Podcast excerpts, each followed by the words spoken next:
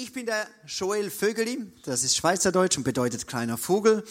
Ähm, wer hätte es gedacht? Ähm, ich bin vom ICF Zürich, genauer gesagt, ich bin da in Zwensker. Das ist die Community für die jungen Erwachsenen. Am Freitagabend haben wir Celebration immer und äh, da bin ich der Pastor und ich mache auch noch Worship da ein bisschen, auch äh, am Sonntag manchmal und so, einfach so, wo es mich gerade braucht, da stehe ich rein. Ähm, ich bin seit sieben Jahren, nein, seit über sieben Jahren bin ich verheiratet mit einer wunderbaren Frau. So sieht sie aus.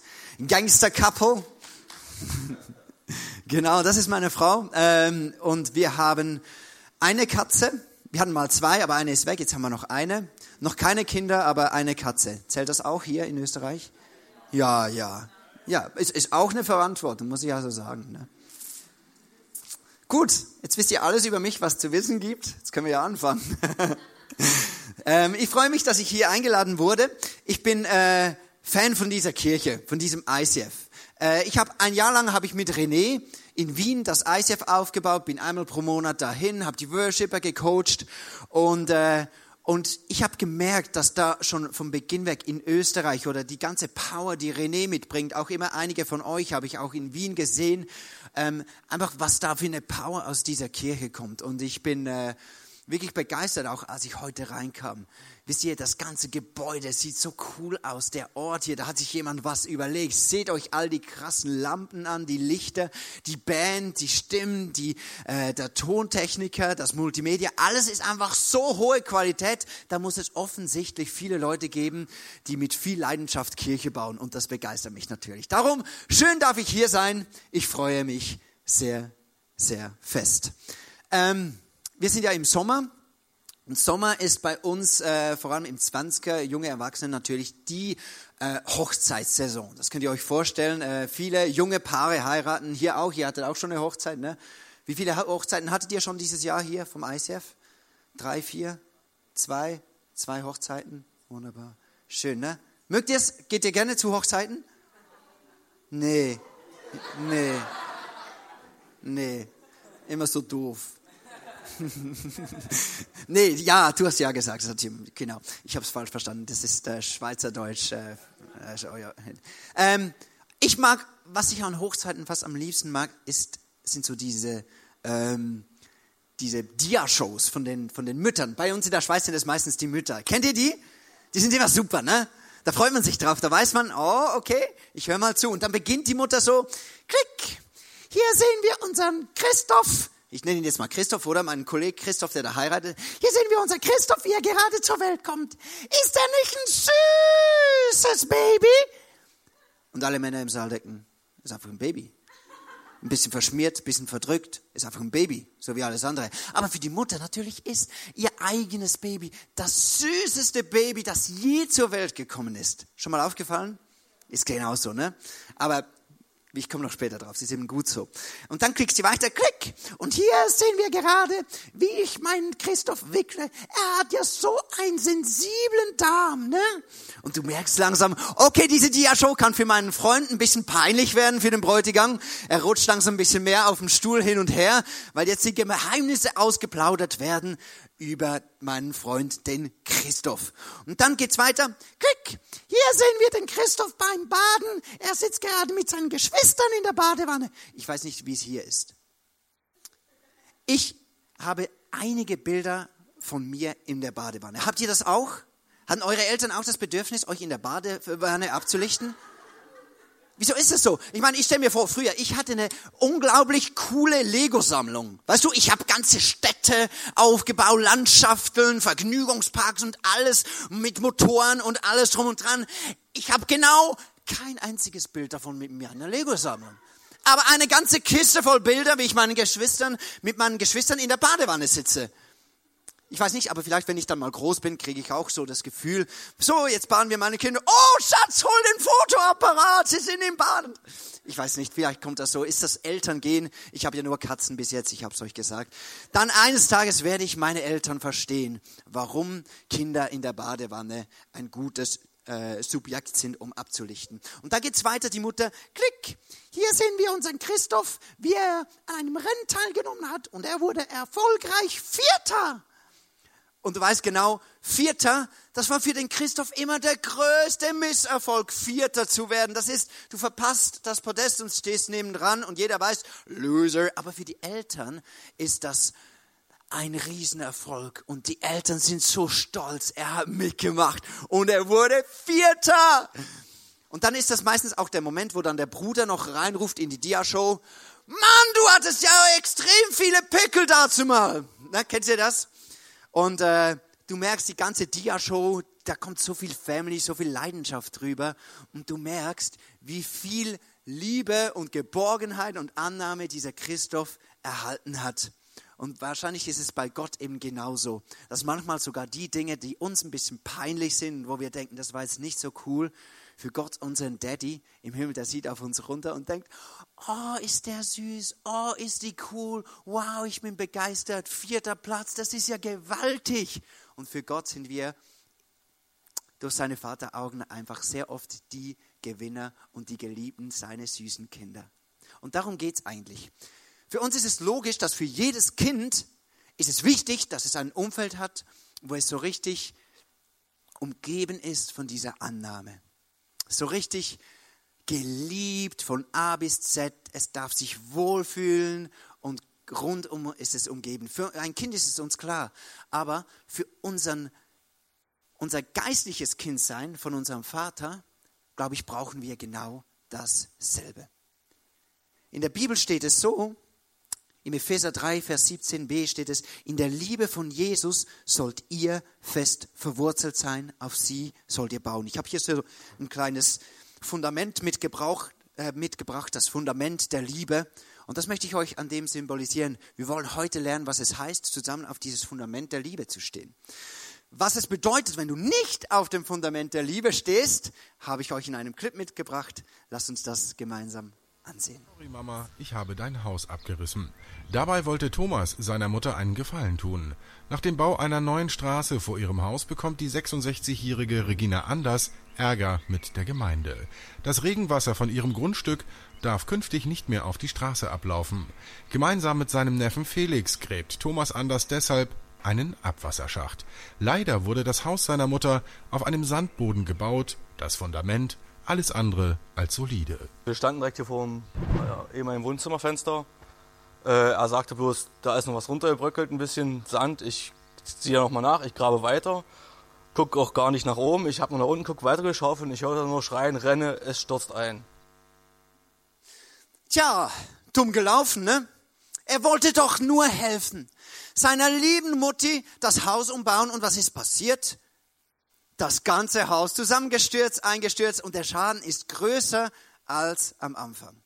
Ich weiß nicht, ob du das kennst. Ich hatte so ein Erlebnis vor zwei Tagen. Ich leite ja im Zwanziger ähm, verschiedenste Leute und eine Person, die ich leite, kam zu mir und hat gesagt, Scholl, ich muss mit dir reden. Ich bin so enttäuscht. Ich hätte vor, einen, vor zwei Tagen hätte ich beinahe meinen ganzen Job hingeschmissen und wäre gegangen. Ich bin so enttäuscht von dir. Da habe ich nachgefragt, ja, was ist denn los? Und es ist so, das ist eine neue Leiterin. Eine ältere Leiterin gibt ihr ihre, ähm, ihre Verantwortung ab und die neue Leiterin nimmt die. Und das sind zwei Leute, die ich jetzt leite. Und ich habe gespürt, dass da in dieser Übergangsphase ein bisschen Unsicherheit ist. Und ich habe aus Panik heraus, habe ich gesagt, oh, ich weiß jetzt nicht, ob das gut klappt. Alles, habe mal alles organisiert, habe mal die Einteilung gemacht, habe mal einfach ohne zu kommunizieren, mal alles organisiert für die beiden. Habe ich gedacht, ist ja nett und so, und dann weiß ich, es funktioniert wieder. Und dann kommt die Person zu mir und sagt, es hat mich so verletzt. Ich habe das Gefühl, du vertraust mir nicht. Ich habe das Gefühl, du willst mich gar nicht als neue Leiterin haben. Du hast das, das hat mich so verletzt. Und es war für mich so ein Moment, wo ich gedacht habe, ich wollte es doch eigentlich nur gut machen, aber eigentlich hat sie recht. Ich habe eigentlich nicht so gut reagiert. Ich habe aus Angst heraus ge äh, gehandelt. Ich habe aus Panik heraus gehandelt anstatt aus diesem Fundament der Liebe. Und ich glaube, das kennen wir selber. Hast wahrscheinlich mal eine Schule angefangen und hast dir gedacht, hey, diese Schule, ich werde in diese Schule hineingehen und ich werde mir, mir so richtig Mühe geben, ein Licht sein für Jesus. Ich werde an meinem neuen Arbeitsplatz, wo ich bin, da werde ich erzählen, wie gut unser Jesus ist. Ich werde ein Ermutiger sein. Ich werde in meinem Freundeskreis, wo ich bin, da werde ich die Leute ermutigen, werde ihnen Gutes tun. Oder vielleicht hast du Kinder und hast dir immer gedacht, hey, mit meinen Kindern, ich werde immer großzügig sein. Ich werde so richtig der coole Papa oder die coole Mama sein.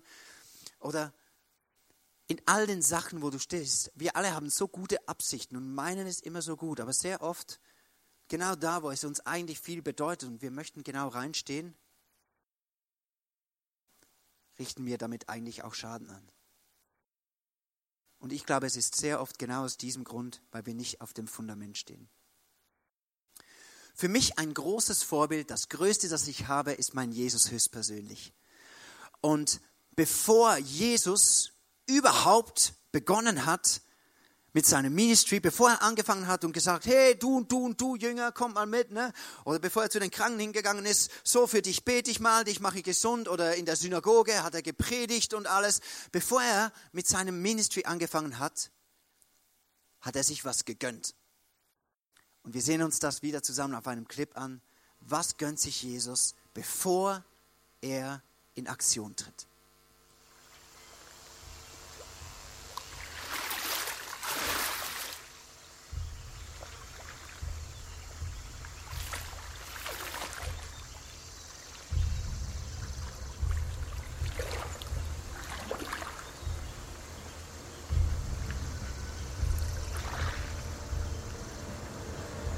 Ich müsste von dir getauft werden.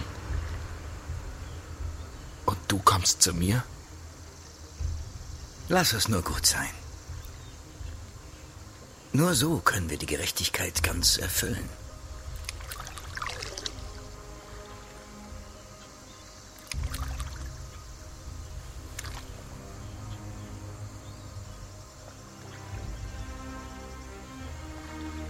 Ich taufe dich mit der Vollmacht des allmächtigen Gottes zum Zeichen des Bundes, den du geschlossen hast, ihm zu dienen.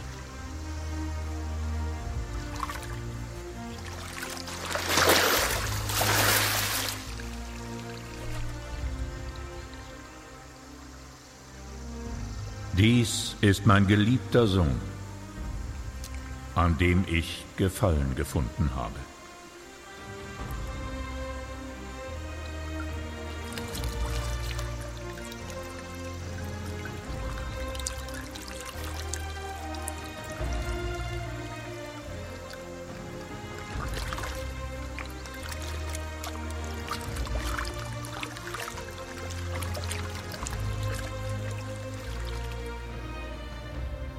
Für mich eine sehr beeindruckende Szene, dass Jesus sich taufen lässt und dann geschehen drei Dinge.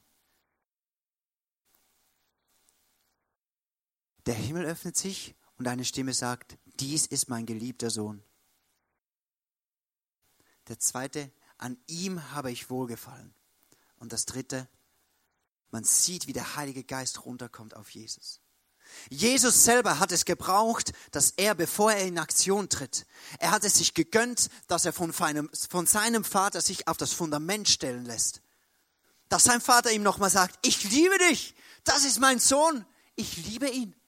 Jesus selber hat sich das gegönnt. Und Jesus selber hat sich gegönnt, dass Gott ihm nochmal zeigt, ich bin für dich. Ich stehe auf deiner Seite, mein Sohn. Und das dritte, Jesus selber hat es gebraucht, dass er sieht sogar, hey, der Heilige Geist ist auf mir. Mein Gott ist mit seinem Geist auf mir.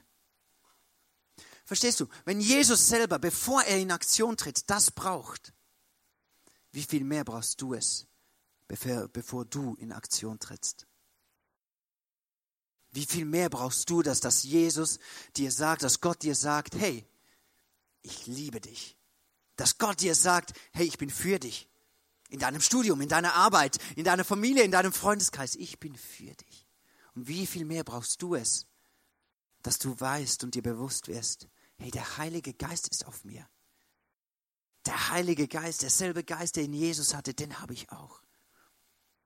Und darum geht es, dass wir ein Leben leben auf diesem Fundament. Im 2. Korinther, Vers 5, äh, Kapitel 5, Vers 14 steht, was immer wir tun, tun wir, weil die Liebe Christus uns bewegt. Also in allem, was wir sind, soll uns diese Liebe, soll uns motivieren. Genau wie bei Jesus, der, der, der, der aus dieser Liebe vom, zum Vater gelebt hat. Genau so soll es bei dir sein.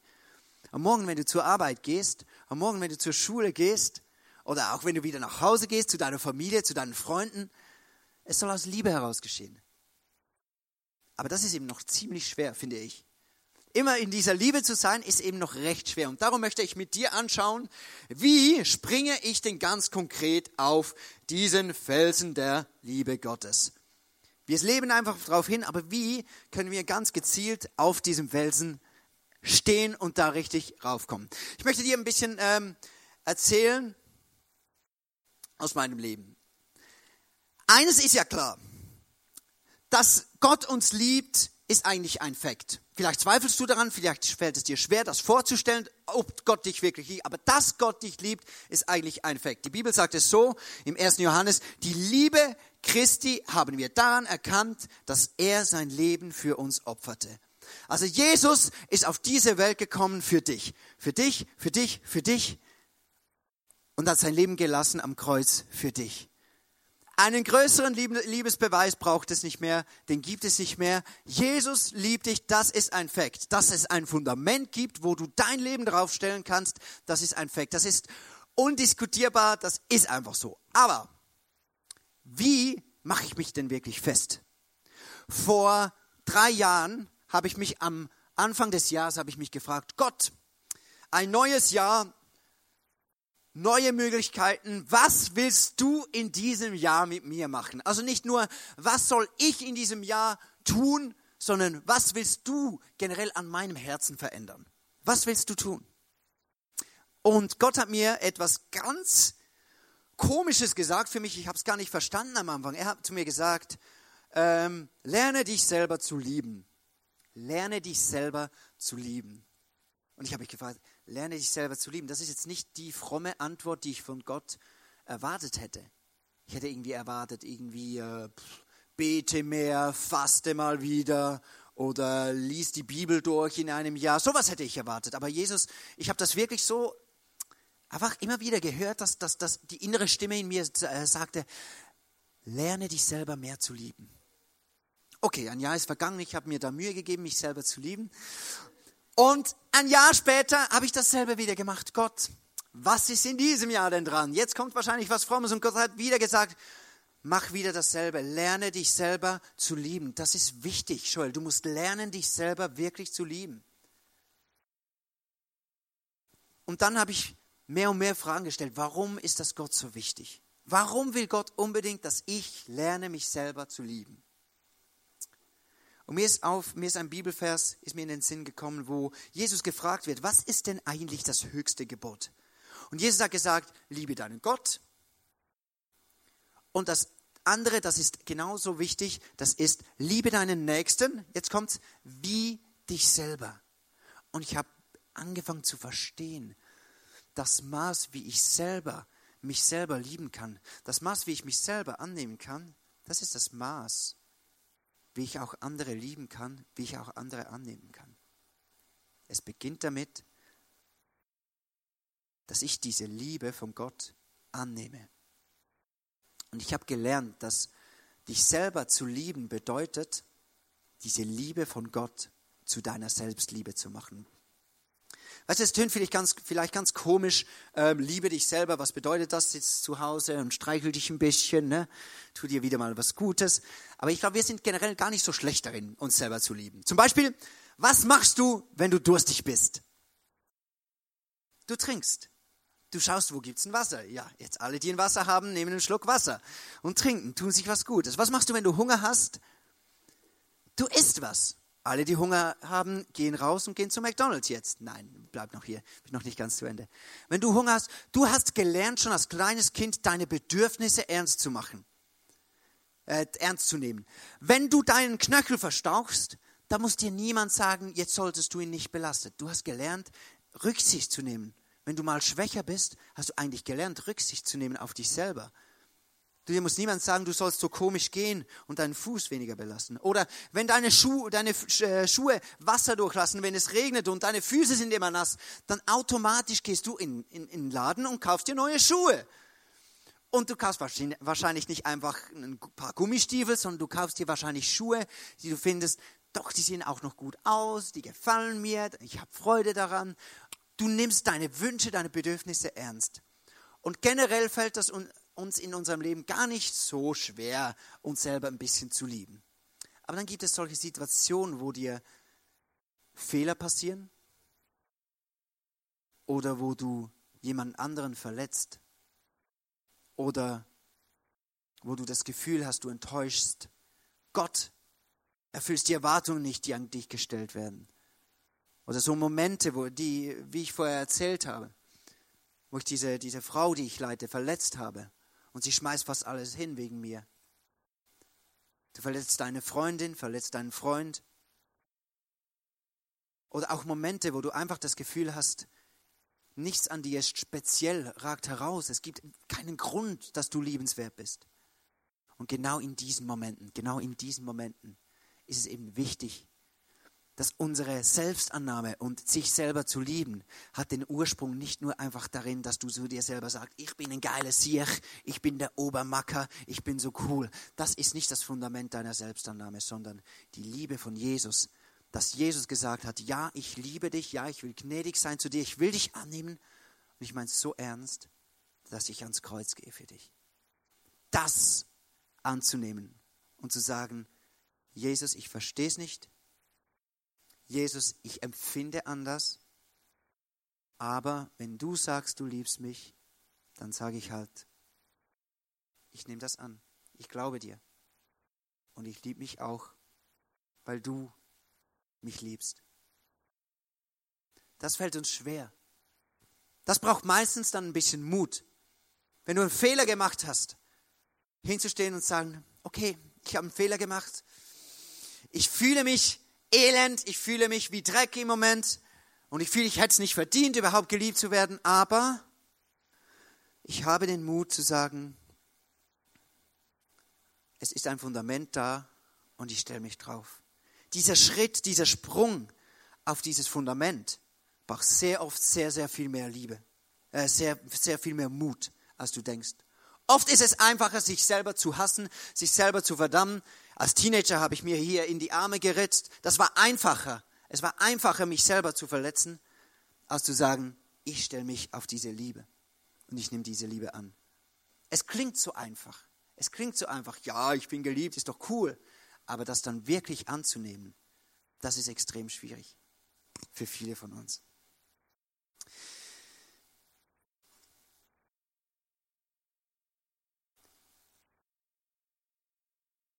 Diese Liebe, dieses Fundament der Liebe ist die Wahrheit.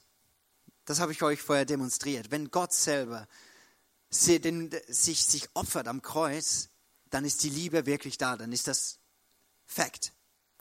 Ähm, die Wahrheit spricht Gott immer wieder durch die Bibel. Und ich weiß nicht, wie es dir geht, wenn du die Bibel liest. Bei mir ist es manchmal so, ich lese die Bibel ähm, und fühle mich ermutigt es geht mir so, wow, dieser Bibelvers, da stehe ich wieder auf diesem Fundament der Liebe. Manchmal aber lese ich die Bibel und es fühlt sich an wie ein Placebo.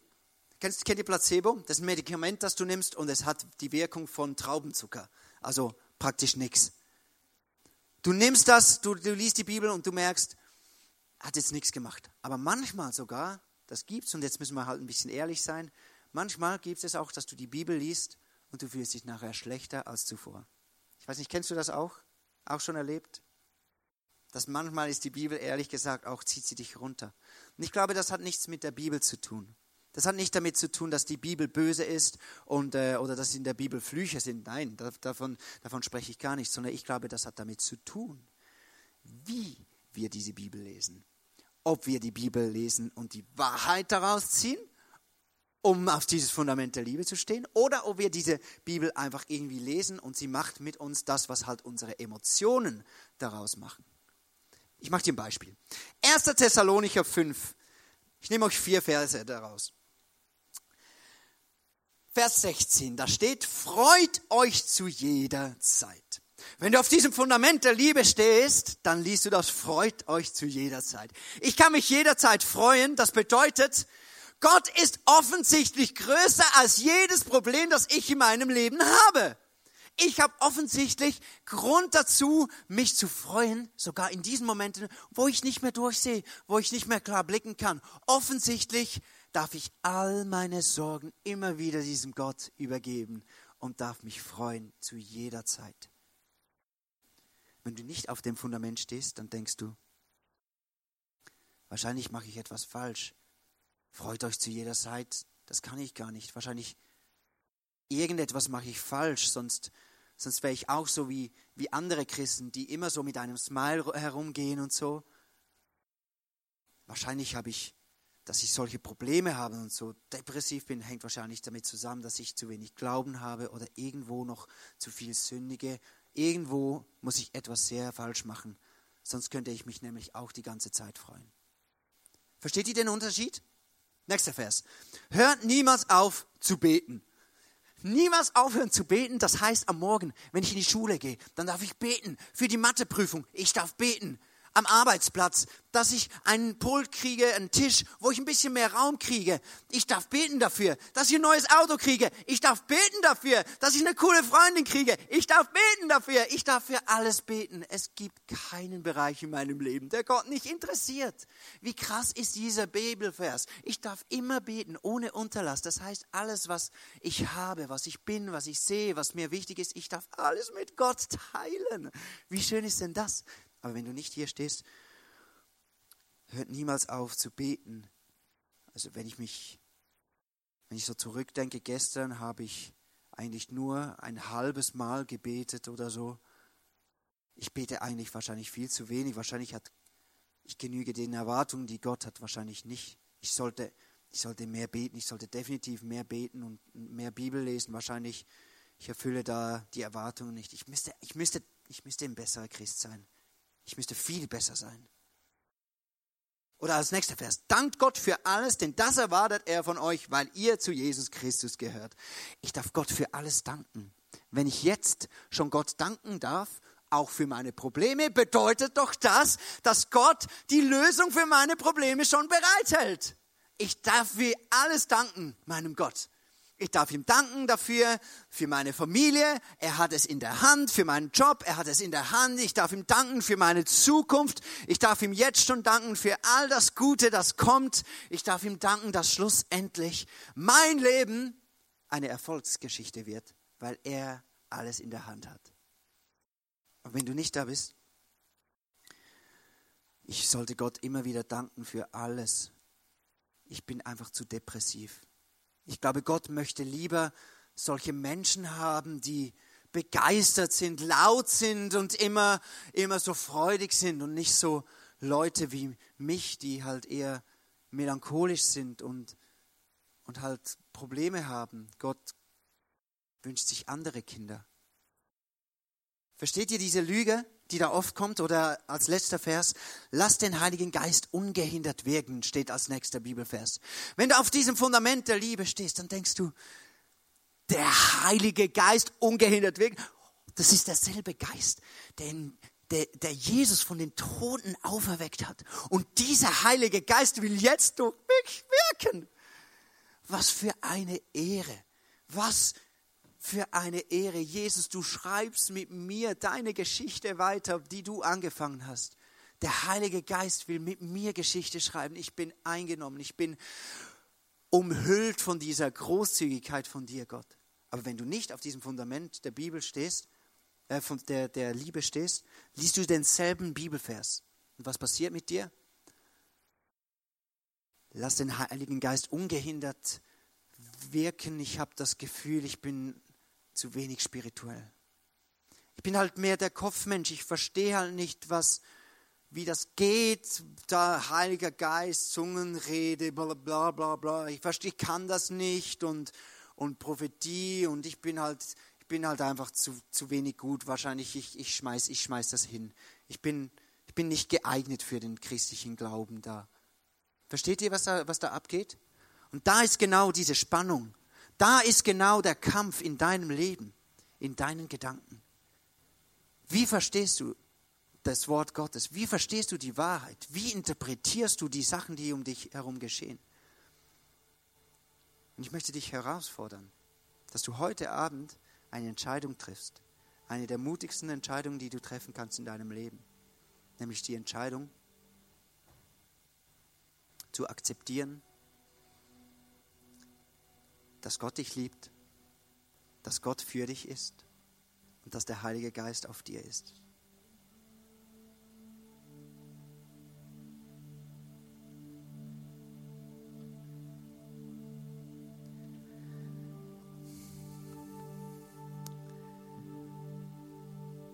Ich glaube, wir gehen jetzt in eine Zeit hinein, wo Gott ganz gezielt zu dir sprechen will. Wo du eine innere Stimme hören wirst, die zu dir spricht. In der gleichen Zeit habe ich Slides mitgebracht, wo so Lügen draufstehen auf der linken Seite, Lügen, die, die du vielleicht auch kennst, die immer wieder in deine Gedanken kommen. Und auf der rechten Seite steht die Wahrheit, steht die Bibel, steht die Möglichkeit, wie du dich genau in diesen Lügen wieder auf die Wahrheit stellen kannst auf die Liebe von Gott. Lies diese Bibelverse und öffne dein Herz für das, was Gott dir ganz persönlich in deine Situation hineinsprechen möchte.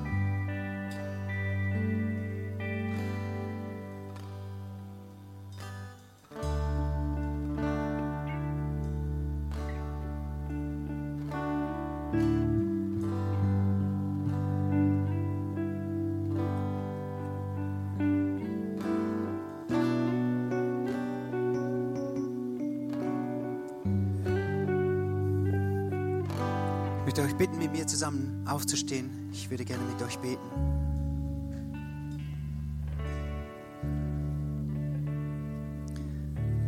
Jesus, erstmal möchten wir dir danken für dieses Fundament der Liebe. Wir möchten dir danken, Jesus, dass du deine Liebe bewiesen hast. Wir möchten dir danken, Jesus, dass du dich entschieden hast, uns zu lieben.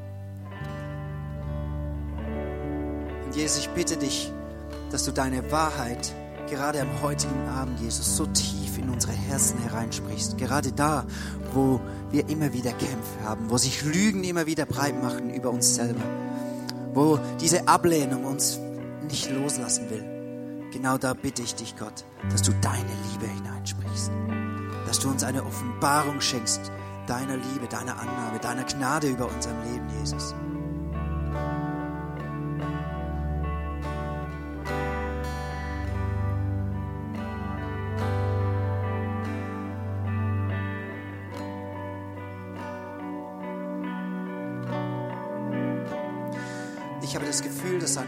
Eine Frau hier ist, die,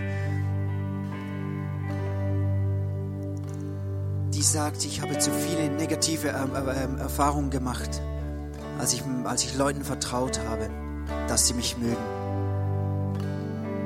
Und ich glaube, dass Gott der Vater dir heute sagt, teste mich Schritt für Schritt, ob ich dich liebe, ob ich dich annehme, wie du bist. Lass uns einen Weg gehen, wo wir als Vater und Tochter Schritt für Schritt einander kennenlernen und wo du Schritt für Schritt meine Liebe kennenlernst. Du musst nicht von 0 auf 100. Du darfst bei mir Schritt für Schritt meine Liebe entdecken.